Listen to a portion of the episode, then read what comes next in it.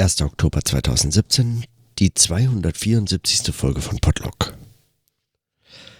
Die letzten Tage habe ich schon angefangen, beziehungsweise immer mal wieder lose über Fragen des... Also es ging mir im Wesentlichen um Konferenzen und Beiträge und wissenschaftliche Arbeit in Form ihrer so alle möglichen Arbeiten, die so im Rahmen der wissenschaftlichen Arbeit anfallen. Oder man meint es zumindest. Es wird also irgendwie behauptet, ein eigentliches wissenschaftliches Arbeiten gäbe es irgendwie hinter diesen bürokratischen äh, Zumutungen, die von der Universität bereitgestellt werden. Also das taucht in den verschiedenen Notizen auf in den letzten Tagen. Und Günther hat mir ein, ähm, ein, eine spannende Nachricht geschrieben und mich äh, angefeuert, mich äh, doch wieder einfach meiner Arbeit zu widmen und aufhören, hier mich zu beklagen. Und ich finde diesen Hinweis absolut berechtigt und mache ihn mir täglich selbst. Und, äh, und doch denke ich, dass in einem Scheitern an einem solchen an einem an einer solchen Selbstaufforderung oder an einer solchen Anfeuerung oder Ermutigung oder wie immer man das nennen mag, dass sich daran eine Frage zeigt, die sich in einer Praxis in einer Praxis ausdrücken muss beziehungsweise in einer Praxis Antworten finden muss, also in einem praktischen Umgang damit. Und der ist nicht, also mir wäre es zu wenig anzunehmen, es sei einfach ein Zurück an den Schreibtisch oder so. Was soll das heißen? Ja, zurück im Sinne von was? Zurück in der Zeit, als alles noch gut war und Wissenschaftlerinnen und Wissenschaftler an ihren Schreibtischen noch erfolgreich arbeiten konnten? Ja, zurück, zurück an den Schreibtisch, an dem man mal saß? Und wann lief es denn so, dass man sich dachte, Mensch, klasse, das ist ja wohl die eigentliche wissenschaftliche Arbeit. Meistens heißt zurück eigentlich eine, ein, eine, ein Zurück der guten alten Zeiten, das man sich irgendwie wünschen wollte.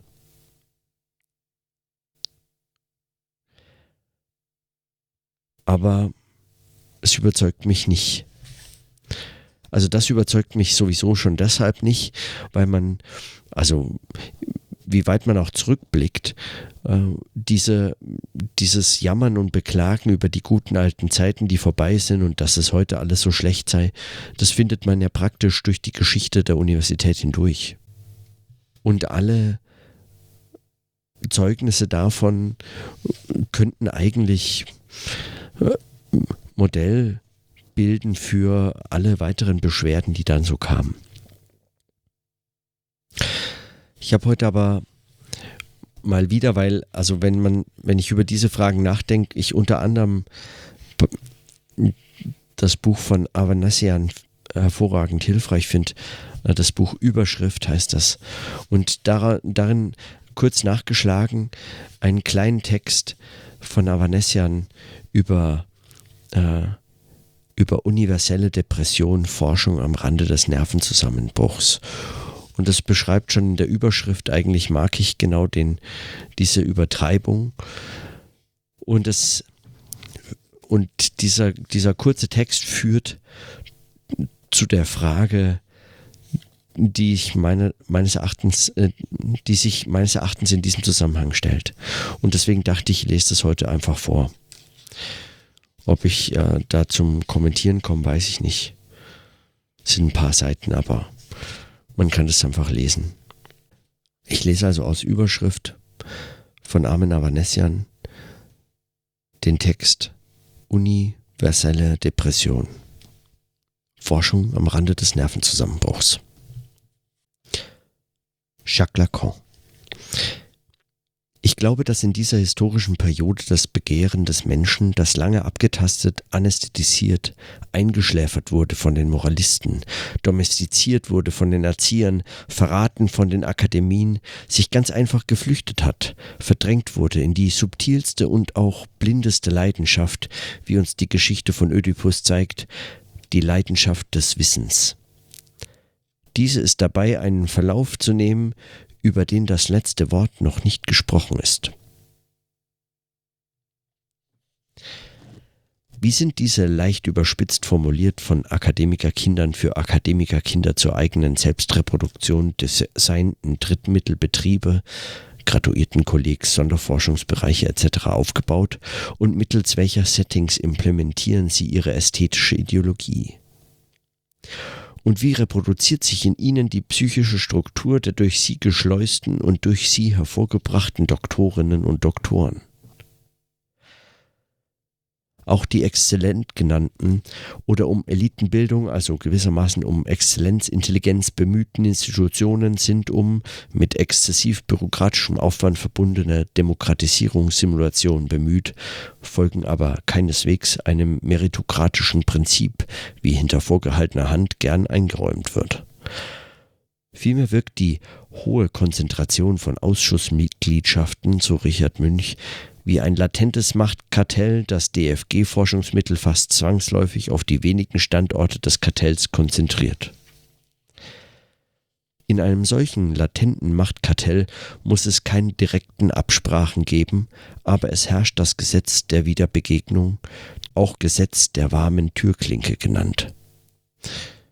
Von daher ist jeder oft kritisch linke politische Anspruch der Drittmittelgewinnler schon durch die von ihnen bis in die Publikationspraxis Savoir-faire ausgenutzte Verzerrung des Wettbewerbs schwer beschädigt, wenn nicht völlig desavouiert.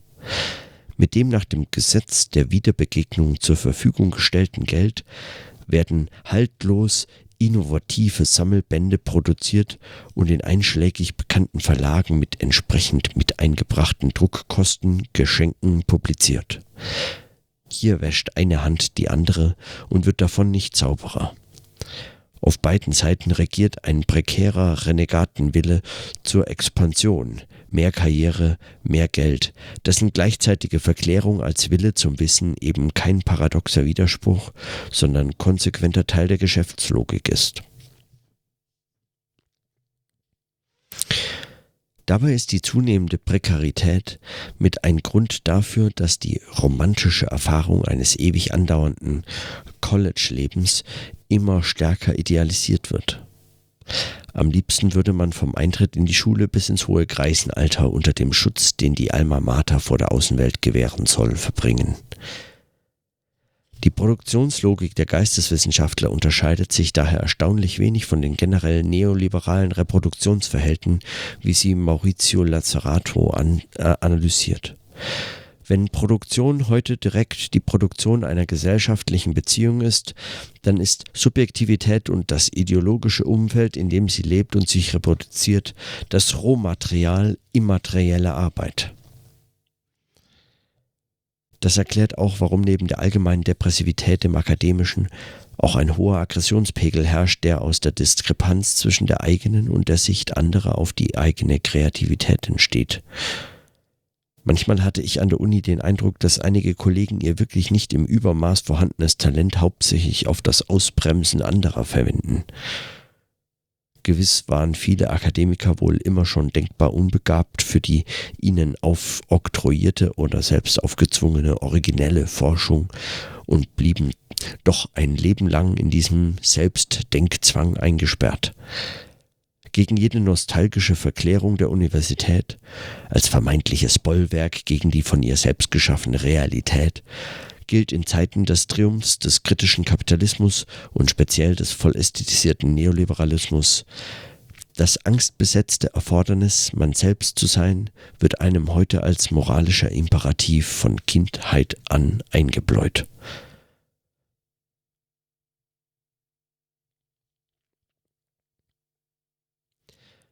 Mit der Beschreibung der Auswirkungen dieses Kreativitätsdispositivs auf unsere heutige Gesellschaft generell hat Andreas Reckwitz für Aufsehen gesorgt. Dass sich die Erfindung der Kreativität im 18. und 19. Jahrhundert am Ideal des Künstlers und der Kunst generell als Kompensation orientiert und dann seit den 1970er Jahren von der Gegenkultur löst und generalisiert, so dass sich die Creative Industries zu Leitbranchen des ästhetischen Kapitalismus aufschwingen, möchte ich hier im Blick auf das Konzept des Wissenschaftskünstlers nuancieren. Mark Fisher zufolge ist ein genereller Wandel zum Ästhetischen einer der Kennzeichen des kapitalistischen Realismus. Fischer benennt mehrere für die Frage nach dem deprimierenden Zustand der zeitgenössischen Bildungsstätten zentrale Momente. Erstens generell die Pathologien. Pest der psychischen Krankheiten in kapitalistischen Gesellschaften. Des Spätkapitalismus, also Hyperaktivität, Aufmerksamkeitsdefizite, Depression. Zweitens die dem Bildungsbereich spezifischen bürokratischen Verwaltungsapparate und Rahmenbedingungen. Und drittens die Privatisierung von Stress, also die Unfähigkeit, die eigenen lokalen Arbeitssituationen in einen umfassenden politischen Zusammenhang zu stellen. Kaum verwunderlich also, dass eine britische Studie von 2013, bei der 20.000 Akademiker untersucht wurden, einen deutlich höheren Grad an psychischer Belastung als in der Gesamtbevölkerung feststellte. Aus Sicht der egoistischen, professoralen Machthaber unabhängig davon, ob diese nicht ebenso oft unter bitter nötiger Behandlung stehen, sind die subalternen Egos an ihrem Leiden selber schuld und die Depression der Zöglinge erscheint als Resultat ihren, ihrer, deren eigenen Versagens. Zur strukturellen Überforderung mit ihren typischen Konsequenzen Scham und Depression gesellt sich deswegen regelmäßig, nicht nur in bedauerlichen Einzelfällen, Selbsthass und Aggressivität. Darüber hinaus erklärt dies für Fischer die gegenwärtige Sehnsucht nach schon bekannten kulturellen Formen, also warum das Mama-Papa-Spiel inklusive Heiraten immer früher sein konservatives Unwesen zu treiben scheint. Der Kapitalismus benötigt die Familie als Balsam für die Seele, die durch die anarchisch-sozioökonomischen Bedingungen verletzt wird. Im Zentrum steht dabei nämlich ein Projekt, das, so Boltanski, robuster, langlebiger und weniger leicht aufzulösen ist als die affektiven und professionellen Projekte, in denen man sich bisher beteiligt hat. Das Projekt Kind. In einer konnektionistischen Welt wird dieses Projekt zu einem Bollwerk gegen die Fragmentierung und stellt einen vielversprechenden Weg auf der Suche nach einem authentischeren Leben dar. Eine solche grundlose und nicht strategische Entscheidung für eine Veränderung des eigenen Lebens, die durchaus unberechenbar ist, steht im Gegensatz zu den gewöhnlichen, kurzlebigen, eigeninteressierten Entscheidungen, die sich alle, auch wenn sie nicht unmittelbar in Geld übersetzt werden können und es in ihnen um Personen und nicht um Dinge geht, jener für unsere Gesellschaft exemplarischen Entscheidung annähern. Der Konsumentscheidung. Die Entscheidung für ein Kind soll den alltäglichen Entscheidungen entgegengesetzt werden, die sich dem Vorwurf aussetzen, unpersönlich, berechnend, standardisiert, unnatürlich, also unauthentisch zu sein. Im Kontrast zu dem realen Mitläufertum der exzellenzforschenden Akademikerkinder stehen ihre Benachteiligungstiraden als Elternakademiker. Fast durchgängig sind sie einem Opfer- und Benachteiligungsdiskurs verhafteten Egomanen, die natürlich allesamt nur ihrer Kinder wegen ihre Dissertation und Habilitation nicht fertig schreiben können, keinesfalls aber aus inhaltlichen Gründen oder weil es an Begabung mangelt oder einfach weil sie aus der Flucht vor sich selbst gar nicht genug von Tagungen und Sammelbandbeiträgen bekommen können und jedes Mal aufs Neue schwach werden, wenn eine aufstiegsversprechende Netzwerkoption in Gestalt von noch einer Gremiensitzung oder sonst einer bürokratischen Administrationsarbeit an sie herangetragen wird.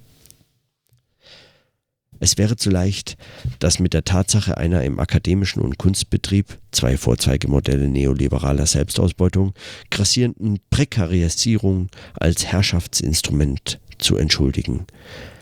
Gerade das schreibtechnische Versagen schlage ich dagegen vor, als ethisches Scheitern zu verstehen. Wer sich nach außen friktionsfrei in die bildungsbürokratische Selbstreproduktionsmechanismen einordnet, der wird das Konfliktpotenzial internalisieren, es mit Depressionen bezahlen und sich als hysterisches Subjekt am Rande des Nervenzusammenbruchs wiederfinden. Wie von einem romantisch-ökonomischen Ursprung her nicht verwunderlich, ist der Typus des zeitgenössischen Geisteswissenschaftlers nur eine Variation des vom allgegenwärtigen kapitalistischen Produktionszyklus geforderten Modells. Das ideologische Versprechen eines freien, dem eigenen Wunsch nach Wahrheit folgenden Forschens ist immer weniger glaubwürdig, wird als illusionär durchschaut und zugleich wird der Druck auf die immateriellen Produzenten immer größer. Die Situation ist deswegen so ausweglos, weil die Co-Produzenten jenes neoliberalen Status quo ihre eigene Komplizenschaft zu gern verkennen. Dem entspricht auch die akademische Regierung der Unsicherheit, eine krisengeschuldete Prekarisierung, die noch den letzten Impuls zerstört, der, wie das Isabel Laurie in anderem Kontext beschrieben hat, die Einzelnen tendenziell daran hindern könnte, das Spiel der Konkurrenz zu spielen. Gearbeitet wird stets mit Bedacht auf einen patriarchalen Schutz, den jene Institutionen gewähren. Es braucht kein psychologisches Raffinement, um zu beobachten, wie es den meisten sehr gelegen kommt, dass die vielen bürokratischen Pflichten sie von der Arbeit abhalten. Denn die Anpassung an den Betrieb macht weitere Einsichten überflüssig. Die Rede davon, im Schutz der Institution zu arbeiten, meint hier nicht, dass die Institution freie Arbeit ermöglichen würde. Perfiderweise bietet sie Schutz eher umgekehrt vor der Einsicht in die Verstricktheit der eigenen Künstler-Ich-Ideale. In Wahrheit hat das wissenschaftskünstlerische Streben die ästhetisierten Verhältnisse Kreativität und Originalität oder heute verstärkt Selbstverwirklichung und Flexibilität ermöglicht und garantiert bis heute ihren Fortbestand. Die eigentliche Schutzfunktion der Universität besteht darin, dass sie die Möglichkeit bietet, sich als deren ständiges Opfer zu begreifen. An sich selbst, ihrem eigenen Unvermögen scheitern nur die anderen. Ich selber bin Opfer der allgemeinen Umstände. Gewiss erleben wir heute eine Hypertrophie des Bürokratismus. Nur handelt es sich nicht einfach nur um einen Auswuchs der neoliberalen Gouvernementalität und tatsächlicher Widerstand dagegen kann auch nicht in den vor lauter kritischer Selbstreflexion abgestumpften Köpfen stattfinden. Als ob die 68er nie Althusser gelesen hätten, schaffen es die ihnen Nachstrebenden nicht einmal ihren heißgeliebten Zizek auf sich selbst anzuwenden. Ist es wirklich so schwer zu verstehen, dass ideologische Anrufung in der Praxis immer über ein Konformgehen, Compliance funktioniert? Mark Fischer hat dies am Beispiel des Universitätsmanagers beschrieben. Um sein Selbstbild als 1968er zu bewahren, durfte er nicht wirklich an die Prüfprozesse glauben, die er so beflissen durchgesetzt hat. Diese Verleugnung funktioniert nur über eine Unterscheidung zwischen innerer subjektiver Einstellung und äußerem Verhalten.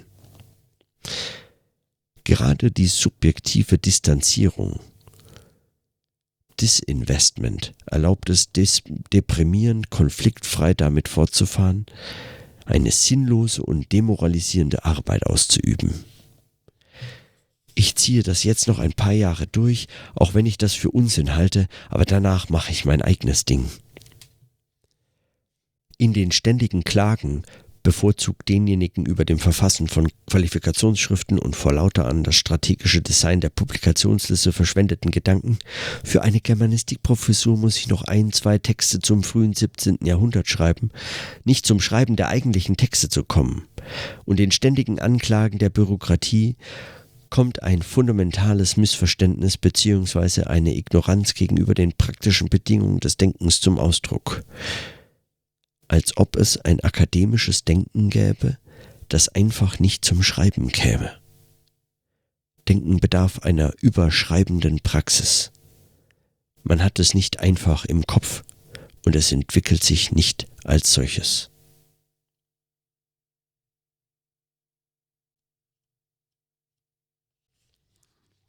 Mir schien dieser Text heute, also soweit Avanesian. Und äh, zitiert hat er zu Beginn Jacques Lacan und Robert Münch, Maurizio Lazzarato, Boltanski viel, Reckwitz, Mark Fischer viel, Isabel Laurie und äh, wen noch? Keine Ahnung.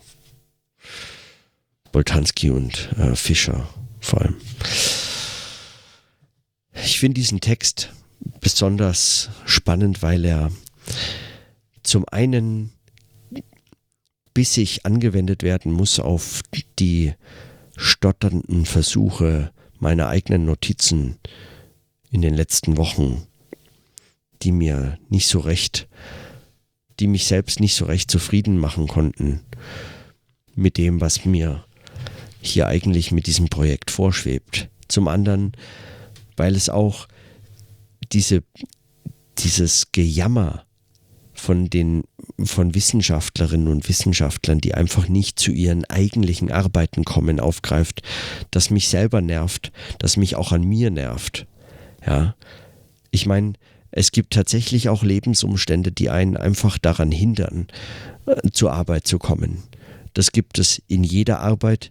Davon, dafür ist die Wissenschaft keine besonders äh, besonders wichtiges Beispiel oder kein besonders interessant, nicht mal ein besonders interessanter Fall.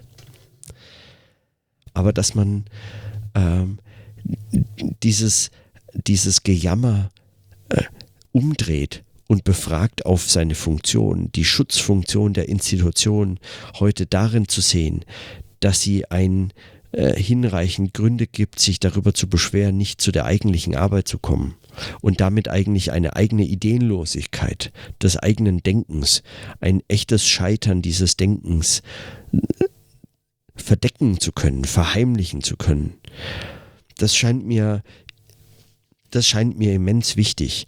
Und das ist jetzt auch noch nicht unendlich äh, äh, neu. Äh, ein solcher Vorwurf, eine solche Selbstkritik ist äh, wichtig, gesund, vermutlich, ja, bringt einen immer mal wieder zurück zum Schreibtisch. Aber was ich besonders interessant finde, ist das Ende dieses Textes, nämlich es braucht, also das, man hält das Denken eben für ein Denken, das irgendwie so frei vor sich hin denkend äh, entsteht und es kommt nicht zum Schreiben. Und dann schreibt Avanesian hier, als ob es ein akademisches Denken gäbe, das einfach nicht zum Schreiben käme. Denken bedarf einer überschreibenden Praxis. Man hat es nicht einfach im Kopf und es entwickelt sich nicht als solches. Das Denken bedarf einer überschreibenden Praxis. Und was was ist damit zu, also was ist darunter zu verstehen? Meines Erachtens eben überschreibend in, in dieser doppelten, in diesem doppelten Verständnis. Das Buch heißt Überschrift. Das heißt, in diesem doppelten Verständnis dieses Überschreibens, dieses äh, schnellen Schreibens, des schneller Schreibens, als man, als man ähm, sozusagen strategisch Gedanken daran verschwenden kann, als man innehalten kann zum Jammern, äh, zugleich aber auch meines Erachtens, aber das ist jetzt meine Podlog-Lesart, Hörart, meines Erachtens ist das eigentlich auch eine Forderung nach genau solchen Praktiken und Prozessen des Sprechens und Schreibens, des Aufhebens der Schrift im Sprechen und das wieder zurückzuführen in eine, in einen Text, das aufzunehmen, das zu reflektieren, also das, das, das zusammenzuführen. Weil klar ist auch, dass unter Bedingungen einer solchen Institution und einer solchen Arbeitssituation nicht nur möglicherweise einfach die Ideenlosigkeit wirklich kritisiert werden muss, die verheimlicht werden soll, sondern auch nach den Ursachen einer solchen Ideenlosigkeit zu fragen wäre. Denn die Annahme, dass heute einfach alle dümmer seien, heute einfach Wissenschaftler weniger Ideen hätten als noch damals zu den Zeiten der wirklich großen Wissenschaftler und Fach- und Disziplinenbegründer, das wäre albern. Also das daran, das, ich meine, ist klar, es gab natürlich auch äh, großartige Denkerinnen und Denker, die so äh, ganz außergewöhnlich exzeptionell spannendes Zeug vor sich hingedacht und aufgeschrieben hatten. Aber selbst das ist wieder so eine Überschätzung, die zu einer solchen Wissenschaftspersönlichkeit und Selbstillusion gehört, die nur bestätigt, dass man eigentlich, das ja steckte wahrscheinlich schon irgendwie in einem drin, man kommt bloß nicht dazu. Also zum einen ist dieses Bild absurd, zum anderen äh, kann man sich schon auch fragen, ob nicht heute äh, die Anforderungen an solche Textproduktion eine andere ist. Es geht eben nicht mehr um das zwölfbändige Werk, das man jetzt endlich irgendwo hat niederlegen müssen. Diese Ansprüche stammen aus sagen, sind möglicherweise einfach nostalgische Ansprüche, die so recht, die selber so ein ebenfalls Teil dieses institutionellen Schutzes sein mögen. Ein Schutz also, der einem auch von nicht nur der Notwendigkeit einen wirklich klugen Gedanken formulieren zu können, befreit, sondern auch ein Schutz, der einem vor einer Infragestellung von so gewissen Formaten befreit. Also mit dem Bild des Wissenschaftlers, der so an seinem Schreibtisch in vollkommener Ruhe denkt und denkt und denkt und dann irgendwann die vier Bände aufschreibt und alles revolutioniert. Dieses Bild gehört zur selben Schutzillusion wie die Vorstellung, dass eine Universität einen heute ja nur noch bürokratisch abhält davon, die eigentliche Revolution anzuleiten. Auch wenn sie das also praktisch bin ich davon überzeugt, dass das genau ihre Funktion ist.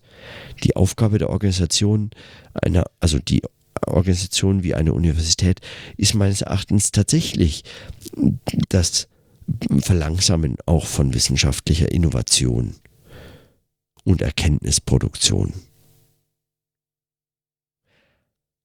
Aber was ist daran so äh, verkehrt? Man kann sich auf einer solchen Anschuldigung einfach nicht ausruhen. Man kann sich aber auch nicht auf der Vorstellung von, äh, von, solchen, von solchen Textformaten und solchen Ansprüchen äh, ausruhen, beziehungsweise immer wieder darauf verwiesen werden. Der Hinweis zurück an den, an den Schreibtisch zurück zu den Sachen, zurück zur wirklichen Arbeit oder so, ist auch einer, der eigentlich einen solche nicht ganz, also das ist nicht vollkommen von der Hand zu weisen, das meine ich nicht, aber es ist auf jeden Fall einer, der ebenfalls eine überschreibende Praxis verhindert. Der das verhindert, worum es mir unter anderem mit dem Versuch dieses Podlogs auch geht also einer nicht überschreibenden Praxis, sondern einer übersprechenden Praxis.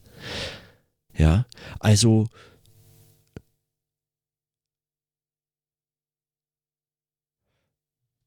geht das, geht die Metapher, übersprechende Praxis. Es ist sozusagen wie ein, wie eine Synchronisation des der, des Arbeitens. Wobei so recht. Hm, funktioniert das? Ist das ein gutes Bild? Keine Ahnung. Wenn dann so äh, Synchronisationen wie äh, eben bei russischen Produktionen eine Stimme spricht alle Stimmen, während man die Original äh, Ton auf, äh, Tonspur noch leise im Hintergrund hört, spricht eine Stimme alles auf Russisch nach.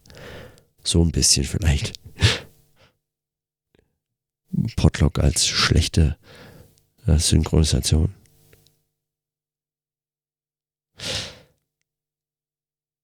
Es geht also um so eine übersprechende, eine übersprechend im Sinne von vielleicht auch überschäumend, also eine so ein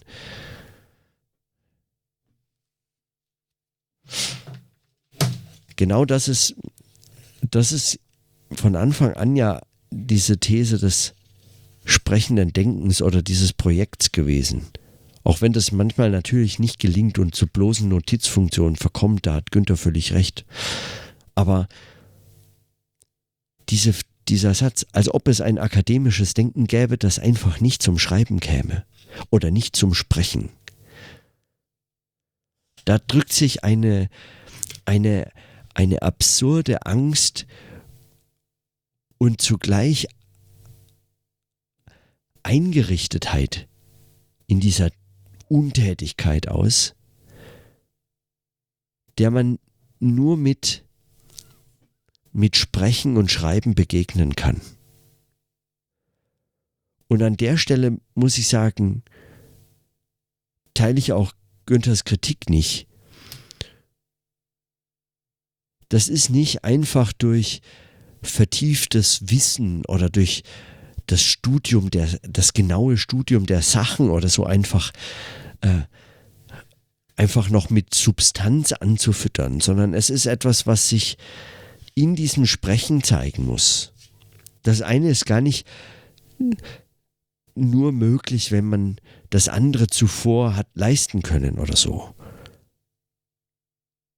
Es geht hier um diese, es geht hier um diese Praxis, es geht hier um dieses, es geht hier um diesen Prozess, es geht um dieses Machen. Es geht um dieses Risiko der Praxis des Denkens in diesem Tun. Und dass es riskant ist, ist schon allein in dem Zeitaufwand, den es kostet, äh, sicht, äh, sichtlich. Denn so eine ist keine Praxis, die sich noch irgendwie im Schutz einer Institution befindet. Im Gegenteil. Also zumindest mein Eindruck nicht. Ich weiß nicht, ob das das Projekt in Frage stellen würde, wäre es das. Hm, das weiß ich nicht.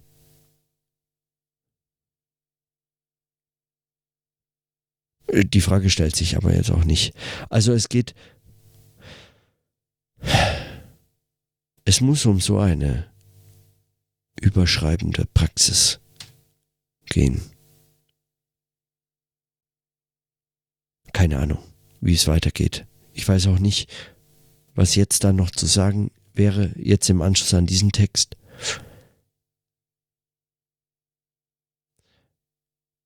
Ah, man könnte noch so viel, aber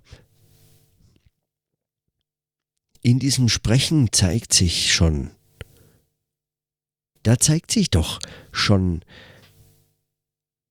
was man auch die Sachen nennen kann. Wie soll das denn voneinander zu unterscheiden sein? Als gäbe es wirkliche Sachen und dann gäbe es noch das nur darüber sprechen. Das ist ja in dem Fall ist eigentlich immer miteinander verwickelt ich zumindest könnte mir keinen Vor Fall vorstellen, in dem das einfach etwas gänzlich anderes sein soll. Oder nur langweilige Fälle. So. So oder anders. Hm. Okay. Ich belasse es einfach mal bei diesen kurzen Notizen. Ja. In diesem Sinne, dann bis morgen.